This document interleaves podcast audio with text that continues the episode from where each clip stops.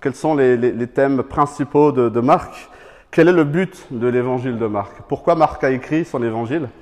Eh bien, en fait, on le trouve au premier verset de l'évangile de Marc, en Marc chapitre 1, verset 1. Il écrit Voici le commencement de l'évangile de Jésus-Christ, Fils de Dieu. Sous-entendu, voici le commencement de la bonne nouvelle de Jésus le Messie, Fils de Dieu. Voilà le but de l'évangile de Marc, nous présenter la bonne nouvelle de Jésus, Christ, ça veut dire le Messie, Fils de Dieu.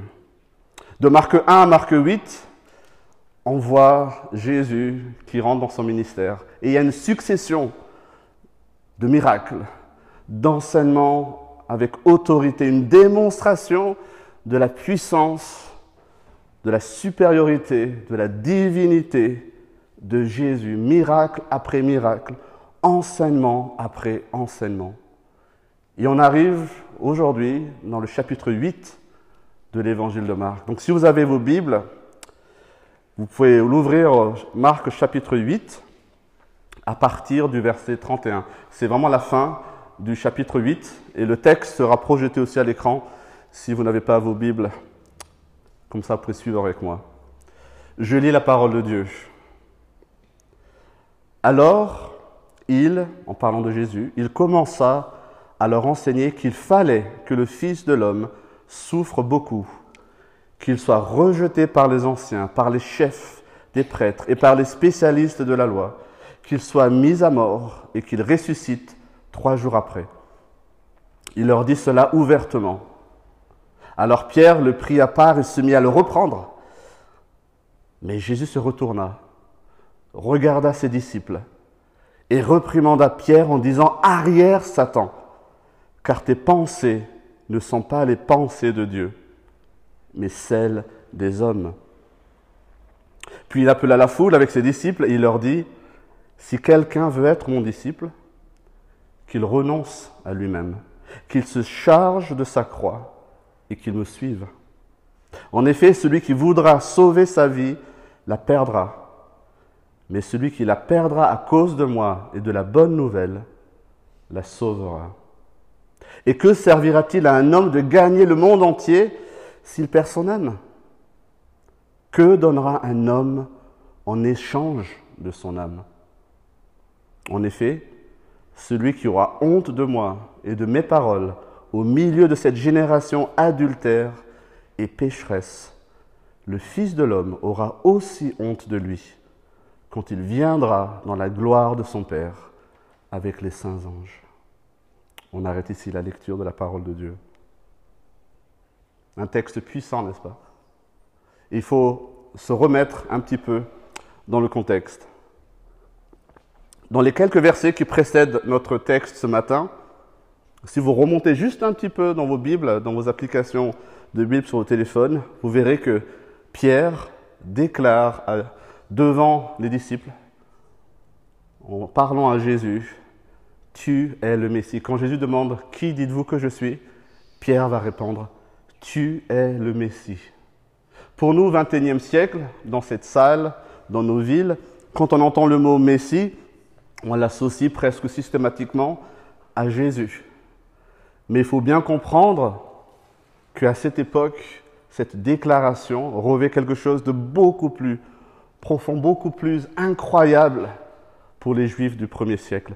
Le Messie, d'un point de vue étymologique, ça signifie simplement celui que Dieu a choisi. Dans l'Ancien Testament, il y a plusieurs textes, plusieurs prophéties au sujet d'un Messie que Dieu allait envoyer pour délivrer son peuple et établir un royaume de justice. Alors vous comprenez la portée, la signification particulière de la confession de Pierre quand il dit tu es le Messie, le Christ en grec. Pierre prend conscience, ses yeux s'ouvrent, il prend conscience que devant lui se trouve Jésus, l'accomplissement des prophéties que Dieu avait partagées, déjà d'un Messie qui allait libérer son peuple. Et on peut dire quelque part que le, le verset 29 du chapitre 8, la confession de Pierre marque un pivot dans l'évangile de Marc. Jusque-là, c'était une montée quelque part en tension, où Jésus démontrait sa puissance, et on arrive au climax, où enfin la déclaration Tu es le Messie, nous dit Pierre. Et on arrive alors à un changement, à quelque chose de plus profond. À partir du moment où la confession est faite, on voit que Jésus ne va pas corriger cette confession de Pierre. Au contraire, à partir de là, il va enfin dévoiler qu'est-ce que le Messie est venu faire sur terre. Mes amis, plusieurs parmi nous vont se dire chrétiens, se définir comme chrétiens.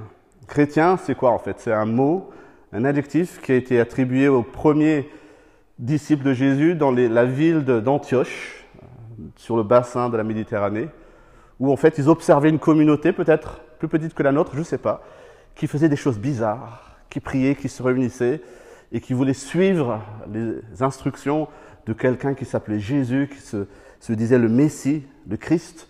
Et cette communauté s'est fait appeler les chrétiens, ceux qui suivent le Messie, le Christ. Et le message d'aujourd'hui, mes amis, je pense qu'il est important dans le sens où il va redéfinir ce que c'est qu'être un chrétien. Quelqu'un qui se dit suivre le Messie, suivre le Christ. J'espère que vous allez prêter attention aux paroles du Christ lui-même quand il va mettre en tension, révéler qu'est-ce que ça veut dire que de le suivre. Nous allons voir que Jésus déclare que le Messie, que lui, il doit mourir pour accomplir sa mission. Et que ce faisant, il nous lance à tous un appel, il lance un appel à ceux qui veulent le suivre. Et cet appel, si nous y répondons, nous assure une destinée éternelle. Jésus va présenter sa mission, nous lancer un appel, et en nous assurant que si vous répondez à cet appel, vous êtes assurés d'une destinée éternelle. Jésus, dans notre texte, veut nous faire comprendre, vous allez voir, qu'il nous faut mourir pour réellement vivre. Mourir pour réellement vivre. On va ensemble voir comment ce texte nous présente cette vérité. Du verset 31 au verset 33, Jésus va montrer qu'il doit mourir et que ce n'est qu'ainsi qu'il va nous libérer et nous donner la vie. Si vous étiez à la place de ces familles juives, sous domination de l'Empire romain, sous occupation romaine, victimes d'injustice, rabaissées en permanence, comment est-ce que vous imagineriez la mission d'un Messie libérateur promis par Dieu? Certainement, comme dans les films, vous imaginez un homme providentiel qui se lève contre toute attente, contre l'occupation, qui va lever les foules, qui va aller prendre le pouvoir et exterminer les occupants. Une montée que la foule applaudirait. C'est notre héros, celui-là. Si la mission du Messie est de libérer son peuple, Jésus, dans notre texte, va prendre tout le monde à contre-pied quand il va décrire qu'est-ce que lui, le Messie, est venu accomplir. Relisons ensemble le verset 31. Alors il commença à leur enseigner. Une fois que cette déclaration, tu es le Messie, a été faite, Jésus dit, va commencer à enseigner ses disciples. Qu'est-ce qu'il dit? Il commença à leur enseigner qu'il fallait que le Fils de l'homme souffre beaucoup, qu'il soit rejeté par les anciens, par les chefs des prêtres et par les spécialistes de la loi, qu'il soit mis à mort et qu'il ressuscite le trois jours après. Il leur disait cela ouvertement. Il expliquait la mission d'une manière on ne peut plus claire, nous dit Marc. Jésus annonce clairement que le Messie, le Fils de l'homme, doit beaucoup souffrir, être rejeté par toute la crème de la crème des autorités religieuses et civiles, et qu'il doit mourir. Non seulement cela va arriver, mais surtout, il faut que cela arrive, dit Jésus. Il faut bien comprendre ce il faut que le Fils de l'homme souffre beaucoup. Ce n'est pas simplement une annonce pleine de fatalité. Vous savez quoi, en fait, euh, je vais pas trop arriver, je vais me faire tuer. C'est pas ce que Jésus dit ici. Il annonce qu'il faut que le Fils de l'homme souffre et meure parce que c'est le plan de Dieu. C'est le plan que Dieu a prévu pour le libérateur, celui qu'il a choisi pour libérer son peuple. Il a choisi que le Messie passe par la souffrance et la mort. Pourquoi on a envie de se dire?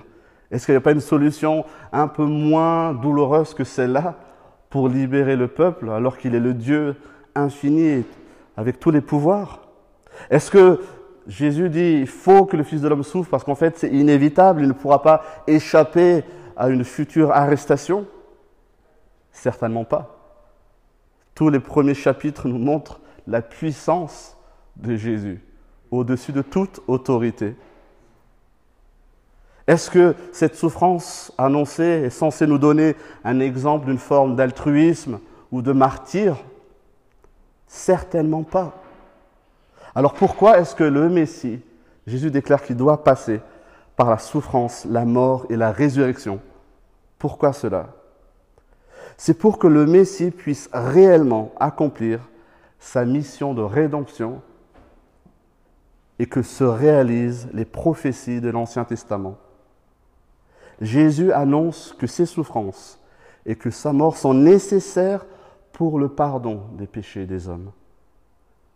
La Bible enseigne que sans effusion de sang, s'il n'y a pas de sang versé, il n'y a pas de pardon de péché. C'est toute l'imagerie que révèlent les rites des sacrifices de l'Ancien Testament dans la loi de Moïse. Il faut un sacrifice pour que les péchés soient pardonnés. Sans le sacrifice volontaire de Jésus à la croix, les exigences de justice de Dieu ne seraient pas satisfaites. Jésus devait mourir pour que le pardon des péchés nous soit accordé. Et il devait ressusciter pour que nous soyons justifiés, pour prouver qu'il est réellement Dieu et que par sa mort et sa résurrection, ceux qui croient en lui reçoivent la vie. Voilà pourquoi le Messie devait souffrir, mourir et ressusciter. Et voyez comment à partir de là, en fait, Jésus va répéter cet enseignement clairement à ses disciples, encore et encore. Et un peu plus loin dans l'évangile de Marc, il va résumer quelque part sa mission. On va voir ce verset un peu plus tard au cours de cette année, mais on peut juste regarder le verset 45 du chapitre 10. Jésus dit au verset 45 du chapitre 10 de Marc, En effet, le Fils de l'homme est venu non pour être servi, mais pour servir et donner sa vie en rançon pour beaucoup. On ne lui prend pas sa vie, il donne sa vie pour que nous recevions la vie. Ce plan de salut, ce plan de rédemption peut nous sembler complètement illogique, n'est-ce pas? Comment ça fait que le Dieu fait homme devait mourir pour sauver les hommes? C'est quoi ce plan? Qui est venu avec ce plan complètement illogique? Et c'est un peu la réaction de Pierre dans notre texte. On le voit dans le texte. Il va reprendre Jésus au verset 32. Il va le corriger en disant Attends, attends, attends, là, tu délire total, c'est pas possible. Tu es le Messie, tu es le promis, tu es Dieu, mais c'est quoi ce délire d'aller mourir à la croix? Il y a forcément un autre moyen. Tu es en train de dire des choses qui ne sont pas vraies, Jésus. C'est ce que Pierre est en train de, dire à Jésus ici. Et quelle est la réaction de Jésus de notre texte? Elle ne se fait pas attendre. Tout de suite, cette fois-ci, il va corriger Pierre. Pas simplement devant lui, mais il va prendre les disciples à témoin. Il va corriger Pierre. Et comprenez bien que quand il dit arrière Satan, il n'est pas en train de dire que Pierre serait quelque part possédé par Satan.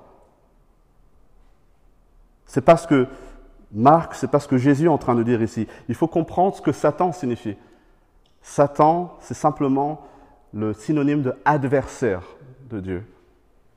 Vouloir s'opposer au plan parfait de Dieu, c'est avoir les mêmes pensées que Satan, l'adversaire c'est s'ériger quelque part comme un, obstacle au plan que Dieu a prévu d'accomplir. C'est une manière de penser charnelle. C'est la pensée des, hommes, dira Jésus. Et Dieu n'agit jamais selon la sagesse des hommes. Paul, quelqu'un que Dieu sauvera d'une manière miraculeuse, écrit dans une lettre qu'il adresse aux chrétiens de la ville de Corinthe.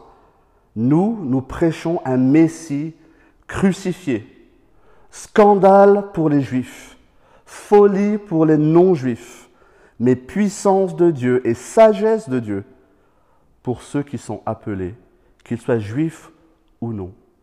Il précise, en effet, la folie de Dieu est plus sage que les hommes, et la faiblesse de Dieu est plus forte que les hommes. Quelle manière de décrire que la manière de penser de Dieu n'est pas notre manière de penser, les amis. Jésus, le Messie, le Fils de l'homme, est venu souffrir, mourir, ressusciter pour que ceux qui croient en lui puissent recevoir le pardon des péchés et la vie éternelle. Sa mort nous donne la vie. Et il lance un appel à sa suite. Il appelle chacun de ceux qui veulent le suivre à mourir à lui-même pour pouvoir vivre réellement. Et c'est ce que la suite de notre texte nous enseigne. Jésus va, d'abord lancer un appel au verset 34 de notre texte, puis expliquer les implications de cet appel, versets 35 et 36. Et ensuite, Jésus va promettre une récompense à ceux qui répondent à cet appel, au verset 38. Un appel, des implications de cet appel et la récompense pour ceux qui répondent à cet appel. Verset 34, on peut lire, Puis il appela la foule avec ses disciples et il leur dit, Si quelqu'un veut être mon disciple, qu'il renonce à lui-même, qu'il se charge de sa croix et qu'il me suive. Après avoir repris Pierre devant ses disciples, Jésus maintenant se tourne vers la foule. Il se tourne vers nous quelque part. Et il étend son appel à tous. Cet appel, ce verset est certainement celui qui décrit le mieux ce que c'est que la vie du chrétien, la vie du disciple, l'essence même du disciple de Christ. On pourrait dire que Dieu, que Jésus nous dit, vous voulez être mes disciples, vous voulez me suivre, vous voulez être appelé chrétien, renoncez à vous-même et suivez-moi. Voilà l'appel de Christ. Combien parmi nous ce matin ont répondu à cet appel? Se charger de sa croix. Se charger de sa croix, dans ce verset, ne signifie pas littéralement porter un bout de bois lourd sur ses épaules, mais c'est être prêt à emprunter le même chemin de douleur que Jésus lui-même Aujourd'hui, vous avez noté que la croix est portée par nos contemporains, souvent en bijoux, en pendentifs, en ornements, quelque chose de joli. Mais la croix, au premier siècle, représentait la pire des condamnations possibles. Une honte publique, une mort atroce par suffocation, une souffrance inhumaine. Voilà la croix dont parle Jésus ici. Être prêt à renoncer à soi-même, ça veut dire être prêt à tout abandonner à Dieu. Tout le droit qu'on estime avoir pour soi-même, notre volonté, nos ambitions, nos désirs, notre projet de vie, notre sexualité, notre confort, notre argent, notre vie entière, remise entre les mains de Dieu, pour que ce soit lui qui décide et non plus nous-mêmes. Voilà, mes amis, l'appel de Jésus ici. Renoncer à ses droits, renoncer à soi-même. Voilà la vie du chrétien. Il n'y a rien de plus radical que cela. C'est simplement un appel à mourir. Et Jésus va expliquer, développer un peu plus le sens du renoncement à soi-même, avec deux illustrations quelque part. Verset 35 être prêt à mourir pour la cause de l'Évangile. En effet, celui qui voudra sauver sa vie la perdra, mais celui qui la perdra à cause de moi et de la bonne nouvelle la sauvera, nous dit Jésus. Être prêt à mourir pour la cause de Christ et la cause de l'Évangile, la bonne nouvelle. Celui qui par compromission s'inquiétera davantage de son petit confort, de sa vie terrestre, de sa survie quelque part ici sur terre, ne pourra pas hériter de la vie offerte en Christ. Ça peut nous choquer, n'est-ce pas? Ce n'est qu'en renonçant à lui-même, en renonçant à son autodétermination, à son autosuffisance, je me suffis, en se soumettant entièrement à la volonté et la souveraineté de Dieu que le disciple de Jésus, que le chrétien va commencer à vivre une vie nouvelle donnée par Dieu lui-même. La vie en Christ, la vie nouvelle donnée par Dieu, commence par une mort à soi-même. Paul, encore lui, écrit, cette fois-ci à l'église en Galatie, Ceux qui appartiennent à Jésus-Christ ont crucifié leur nature propre avec ses passions et ses désirs. Il reprend à propos l'image de la croix. On a cloué sur cette croix où Jésus est mort nos propres désirs, nos propres passions. Et Jésus va expliquer qu'il n'y a que ceux qui ont compris la vraie valeur de leur âme qui seront prêts à répondre à cet appel, à ce sacrifice. C'est la suite de notre texte, verset 36. Que servira-t-il à un homme de gagner le monde entier s'il perd son âme? Que donnera un homme en échange de son âme? La question est profonde, mes amis. Quelle valeur vous donnez à votre âme? Est-ce que déjà vous croyez que vous avez une âme? Jésus rappelle que la vie est plus que ce que l'on voit, plus que ce que l'on peut toucher. Mais encore faut-il le croire. Encore faut-il croire que la vie ne s'arrête pas à la mort physique. Encore faut-il croire qu'un jour, il faudra rendre des comptes.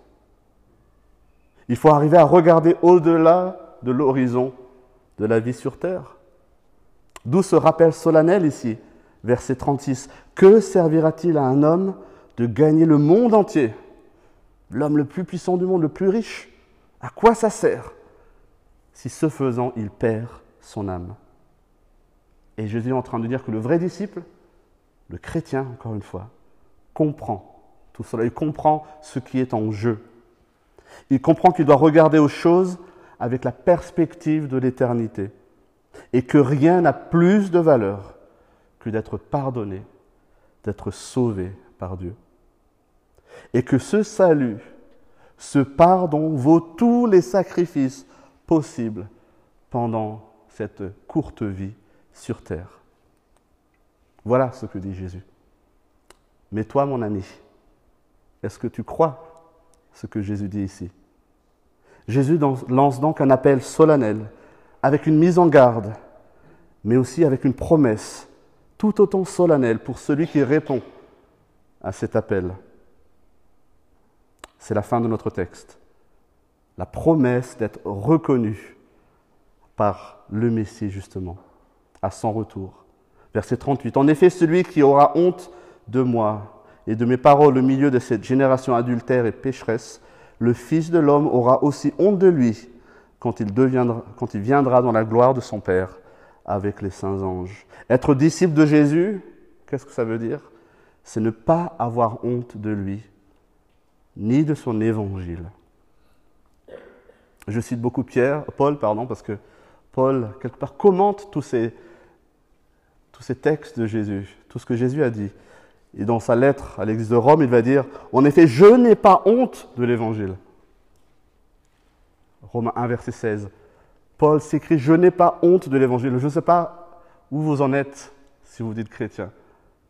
Quelle est votre relation à l'évangile? Est-ce que c'est quelque chose, vous dites, je ne vais pas trop dire, pas même parce que je vais me faire un petit peu moquer. déjà, je suis bizarre, je veux vivre tranquillement dans mon coin. Mais Paul, il va dire, je n'ai pas honte de l'évangile. Est-ce qu'on est capable de dire ça avec Paul? Et pourquoi Paul le dit? Parce que l'évangile, c'est la puissance de Dieu pour le salut, le salut de tout homme qui croit. Romains 1, chapitre 16. Je n'ai pas honte de l'évangile de Christ. C'est la puissance de Dieu pour le salut de tout homme qui croit. Il n'y en a pas d'autre. Il n'y a pas d'autre moyen d'être sauvé. Ce n'est que par ce message de l'évangile, ce que Jésus lui-même annonce à ses disciples. Il est venu pour souffrir, mourir à la croix et être ressuscité pour le pardon des péchés. Je n'ai pas honte de ça, nous dit Paul. Qu'en est-il de nous? Vivre d'une manière différente, à l'opposé de cette génération adultère et pécheresse, comme Jésus le dit, penser différemment, agir différemment, effectivement, ça peut nous placer dans des situations où on n'est pas à l'aise. On n'aime pas être moqué, n'est-ce pas? Mais est-ce qu'on est prêt à joindre Paul dans son affirmation? Ce que j'ai reçu est plus fort que la honte. Je n'ai pas honte de l'Évangile. Un Dieu fait homme, venu mourir à la croix, ressuscité pour offrir un pardon immérité et une vie nouvelle à quiconque croit en lui. Il n'y a pas plus beau message que ça, les amis. Jésus, ce faisant, nous offre une vie remplie d'espérance. Il nous offre de vivre un jour en présence de Dieu lui-même. Une espérance qui nous fait croire, avoir cette ferme conviction qu'un jour tout ce qu'on voit, ce monde déchu, cette injustice rampante autour de nous, ces douleurs, ces souffrances, ces maladies, tout cela un jour, ce sera fini. Et la conviction que dès aujourd'hui, quand on répond à cet appel, Dieu lui-même va travailler en nous pour nous libérer de nous-mêmes, pour nous libérer de nos craintes, nous libérer de nos peurs, nous libérer de nos addictions. Voilà ce que l'Esprit de Dieu accomplit dans les disciples de Christ.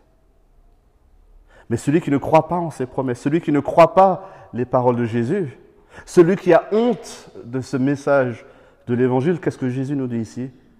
Lui, le Christ aura honte de cette personne aussi.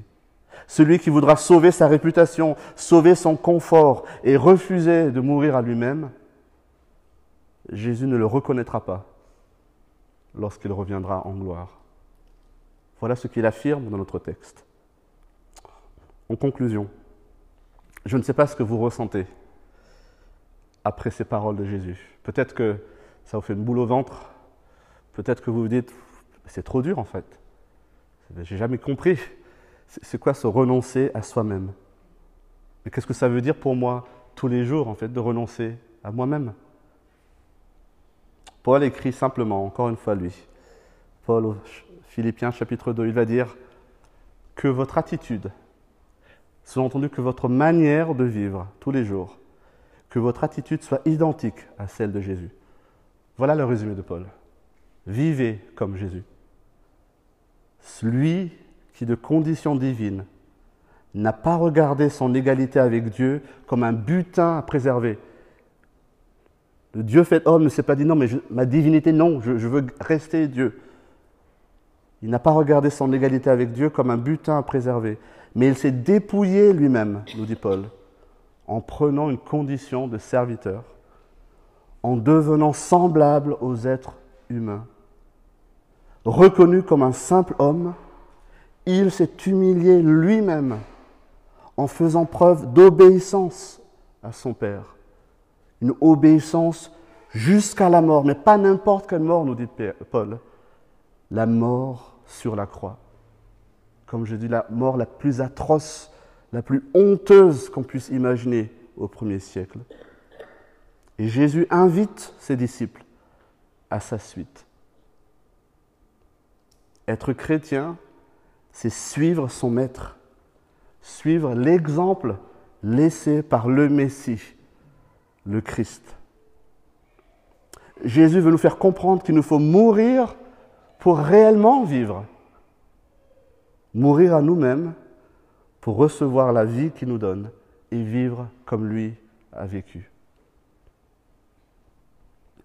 C'est un appel au renoncement qui s'adresse à nous chaque jour de notre vie. Chaque jour, renoncer à soi-même. C'est un appel à regarder au-delà des choses visibles qui s'adresse à nous. Chaque jour. Être chrétien, être disciple de Jésus, ce n'est pas une affaire de déclaration tonitruante, de sentimentalisme ou d'émotion. Être chrétien, c'est réellement vivre à la suite du Christ, le Messie. Être chrétien, c'est être prêt à suivre Jésus aux dépens et au prix de notre propre vie. L'appel est radical. Il ne peut pas en être autrement, parce que le message de l'Évangile est radical. Une transformation de la vie, de nos, vies, un renversement de valeurs entier. Comment est-ce qu'on peut répondre à cet appel? Comment est-ce qu'on peut être prêt à un tel sacrifice. Je pense que pour pouvoir répondre à cet appel, il nous faut réellement voir Jésus pour qui il est. Comme Pierre qui s'est déclaré, tu es le Messie. Le Messie, le Fils de Dieu. Il n'y a que cette réalité, il n'y a que la compréhension parfaite de qui est Jésus. Il n'y a que cette conviction-là qui puisse être le moteur, la raison de marcher à sa suite. Jésus n'est pas simplement un sage, un philosophe, quelqu'un qui a fait du bien. Ce n'est pas un, ancien Gandhi ou un nouveau je ne sais qui. Jésus, c'est le Fils de Dieu, le Dieu fait homme, promis par l'Ancien Testament. Il n'y a que la réalisation de ça qui va nous faire répondre à cet appel. Notre manière de vivre, nos priorités, les allégeances de notre vie parleront toujours plus fort que nos discours, les amis. On pourrait dire, montre-moi comment tu vis, montre-moi comment tu vis, et je te dirai réellement qui est le maître de ta vie. Montre-moi comment tu vis, et je te dirai qui est le maître de ta vie. Je ne sais pas où tu en es ce matin.